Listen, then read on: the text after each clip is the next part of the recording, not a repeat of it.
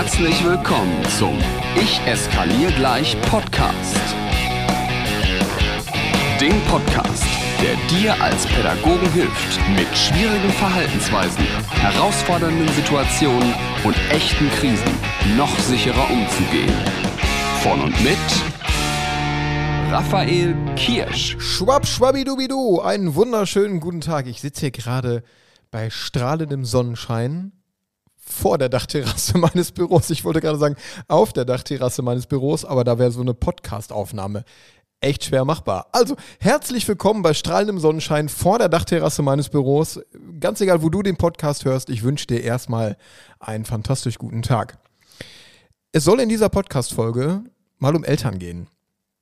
Ich hole mal ein bisschen aus. Also, wenn ich in meinen Seminaren frage, sag mal, was ist für dich eigentlich als Pädagogin, als Pädagoge herausfordernder? Sind es die Kinder oder die Jugendlichen oder sind es die Eltern? Dann spür doch mal ganz kurz so in dich rein. 21, 22, 23. Na, was ist es für dich? Der Großteil der Teilnehmerinnen und Teilnehmer in meinen Seminaren entscheiden sich für die Eltern weil wir die einfach irgendwie so mitgekauft haben. Das habe ich ganz am Anfang dieses Podcasts schon irgendwo mal erwähnt, so Folge 1, 2, 3 wo es schon mal um Elternarbeit geht, äh, ging. Damals habe ich die, die Experteneinladung vorgestellt. Ein, ein super wirkungsvolles Tool, wie du Eltern in die Zusammenarbeit bekommst. Ich möchte dir heute für die Elternarbeit nochmal einen richtig starken, wertvollen Tipp mitgeben, ein richtig starkes Tool, mit dem ich seit vielen, vielen Jahren gut arbeite beziehungsweise mit dem ich viele Jahre gut gearbeitet habe, als ich noch in der aktiven Elternarbeit war und noch nicht so wie jetzt Pädagoginnen und Pädagogen dabei unterstützt habe, ihre Elternarbeit besser hinzukriegen. Wovon ist die Rede? Die Rede ist von einem der wirkungsvollsten und stärksten Kommunikationstools, wenn es um Deeskalation geht. Es geht nämlich heute um Verständnis haben, ohne einverstanden zu sein.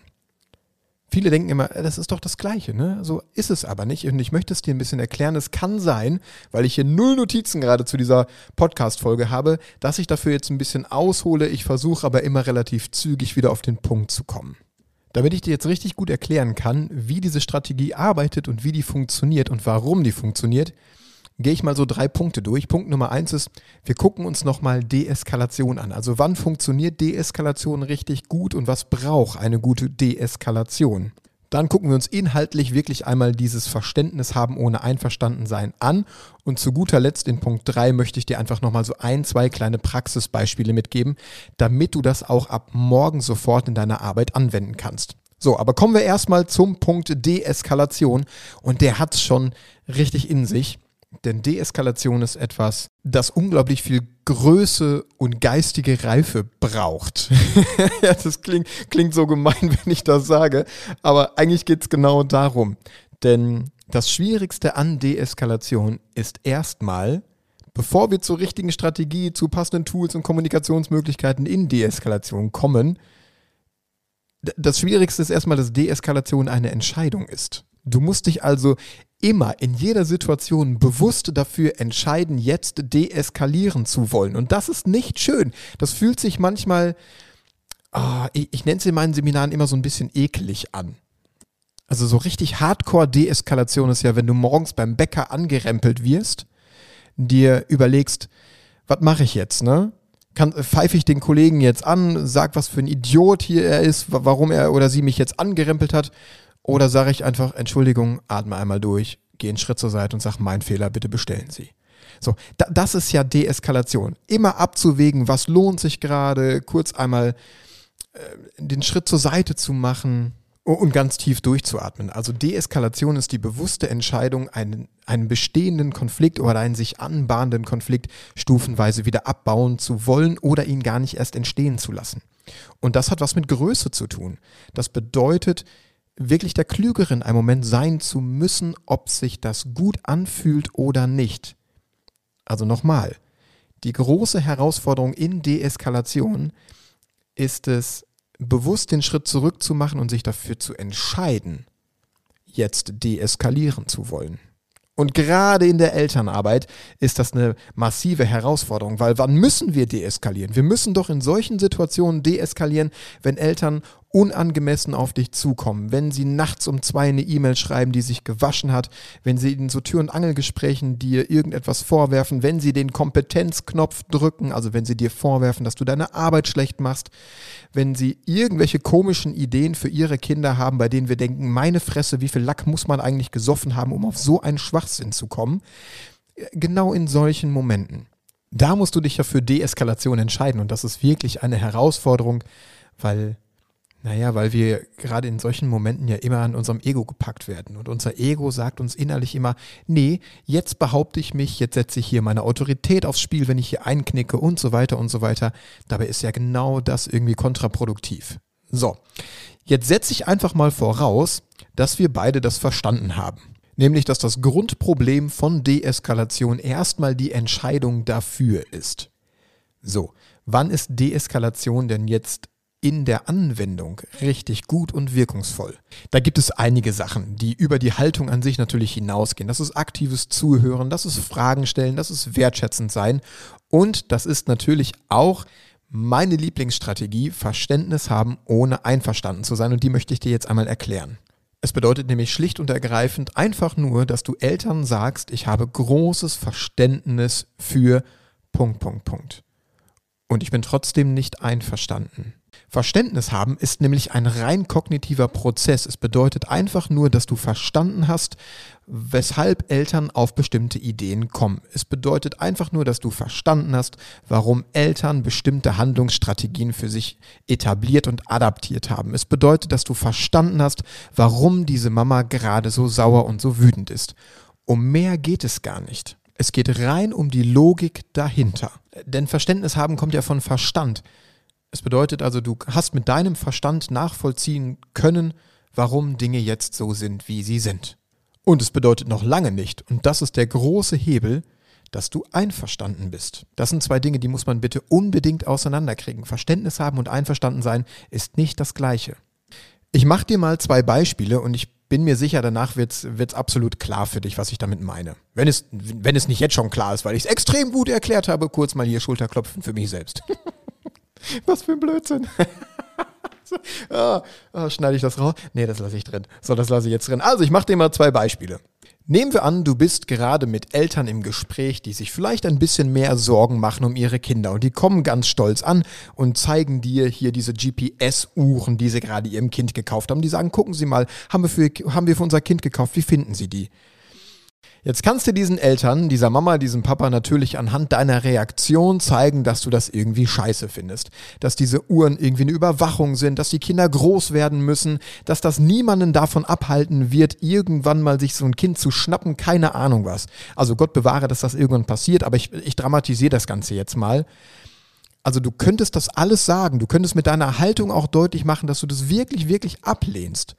Aber wem bringt es was? Ich frage ja ganz gerne mal in meinen Seminaren so, wer hat denn eigene Kinder? Und dann melden sich ganz, ganz viele. Und dann sage ich, guck mal, das Letzte, was ich dir doch als Mama oder als Papa sagen dürfte, ist das, was du gerade machst an Erziehung bei deinen eigenen Kindern, dass das irgendwie schlecht ist. Also ich werde dich niemals davon überzeugen, dass das, was du gerade tust, irgendwie der falsche Weg ist. Weil Eltern immer nur das Beste im Blick haben für ihre Kinder. Und damit meine ich dich, wenn du Mama bist oder Papa bist, damit meine ich mich, damit meine ich all die Eltern da draußen. Es gibt ja so einen ganz, ganz deeskalativen Satz, der sagt, urteile bitte niemals über die Entscheidungen von anderen Menschen, wenn du das Leben dieser Menschen nicht gelebt hast. Denn im Grunde kannst du ganz entspannt und selbstsicher davon ausgehen, dass du für deine Kinder diese Uhr auch gekauft hättest, wenn du das Leben dieser Eltern gelebt hättest. Denn die haben Erfahrungen gemacht, die sie irgendwann dazu gebracht haben, solche Entscheidungen zu treffen. Ob du das gut findest oder nicht. Und jetzt komme ich nochmal zu Verständnis haben, ohne einverstanden sein zurück. Wenn dir so eine Mama so eine Uhr unter die Nase hält und sagt, gucken Sie mal, was ich für mein Kind gekauft habe, dann möchte ich dir einfach an dieser Stelle empfehlen, wertschätzend und zugewandt zu sein, sowas zu sagen wie, vielen Dank, dass Sie mir das zeigen, das scheint Ihnen wichtig zu sein. Und ich habe großes Verständnis dafür, dass Sie diese Uhr gekauft haben. Mehr nicht, weil es geht nur darum, dass du verstanden hast, was diese Frau oder diesen Mann dazu gebracht hat, diese Uhr zu kaufen. Ob du es gut findest oder nicht, das steht auf einem ganz anderen Blatt. Sag also, vielen Dank, dass Sie mir diese Uhr zeigen. Das scheint ihnen wichtig zu sein. Ich habe auch großes Verständnis dafür, dass sie die gekauft haben. Und jetzt kannst du anfügen, und ich bin trotzdem nicht einverstanden. Denn dann kannst du nochmal auf die Schulregeln verweisen, auf Absprachen, die ihr getroffen habt. Bitte bleibe da auf einer sachlichen Ebene, versuche nicht zu überzeugen, sondern sag, und ich bin trotzdem nicht einverstanden, denn wir haben in der Schule folgende Regeln. Ich würde Sie auch bitten, sich daran zu halten. Also Verständnis haben, ohne einverstanden zu sein. Vielleicht mache ich es nochmal mit einem Beispiel, ich mache es mal mit einem Beispiel noch größer, nämlich am Beispiel aus meiner eigenen Praxis. Also 15 Jahre Kinder- und Jugendpsychiatrie, da hat man irgendwann mal irgendwie sämtliche Herausforderungen in Elterngesprächen durch. Und eine der größten, die ich mal hatte, war, war mit rechtsradikalen Eltern an einem Tisch zu sitzen.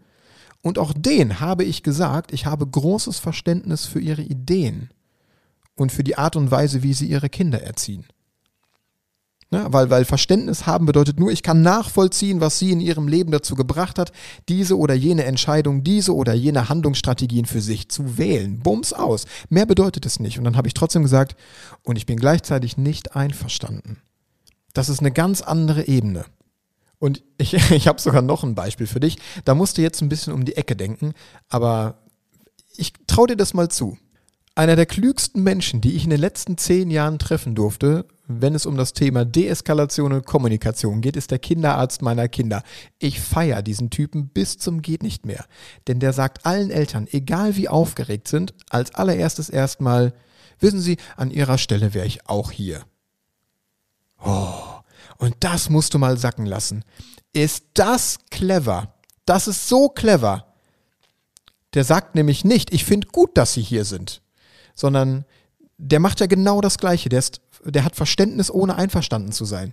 Im Prinzip bedeutet, wissen Sie, an Ihrer Stelle wäre ich auch hier, bedeutet übersetzt ja nur, wenn ich Ihr laienhaftes Wissen über Medizin hätte, wenn ich mir so viel Sorgen machen würde wie Sie über Ihr Kind jetzt gerade, wenn ich keine Ahnung hätte, was die Alternative wäre, vielleicht nicht zum Arzt zu rennen, sondern einfach mal einen Tag zu Hause im Bett zu bleiben und Tee zu trinken, wissen Sie dann, dann wäre ich heute auch hier.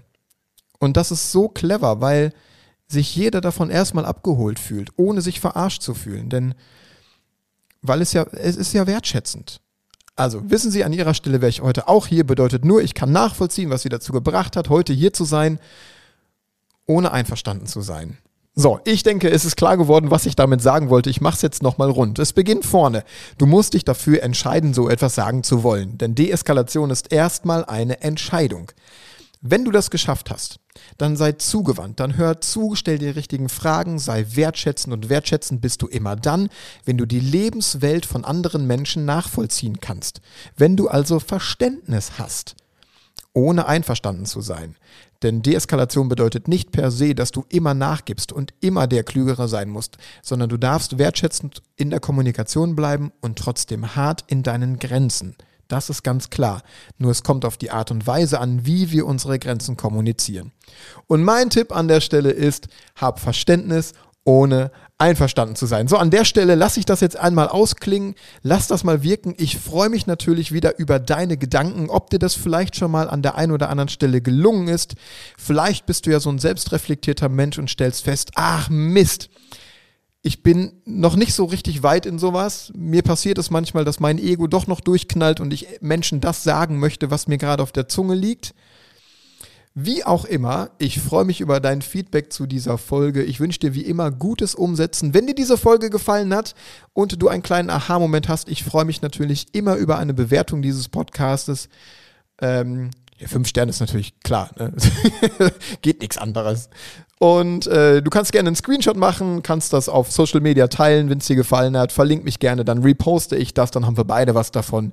Wie immer gutes Umsetzen, lass dich nicht ärgern und schon gar nicht von mir. Noch mehr Impulse und alle Informationen zu Seminaren und Workshops findest du auf Instagram und auf raphaelkirsch.com.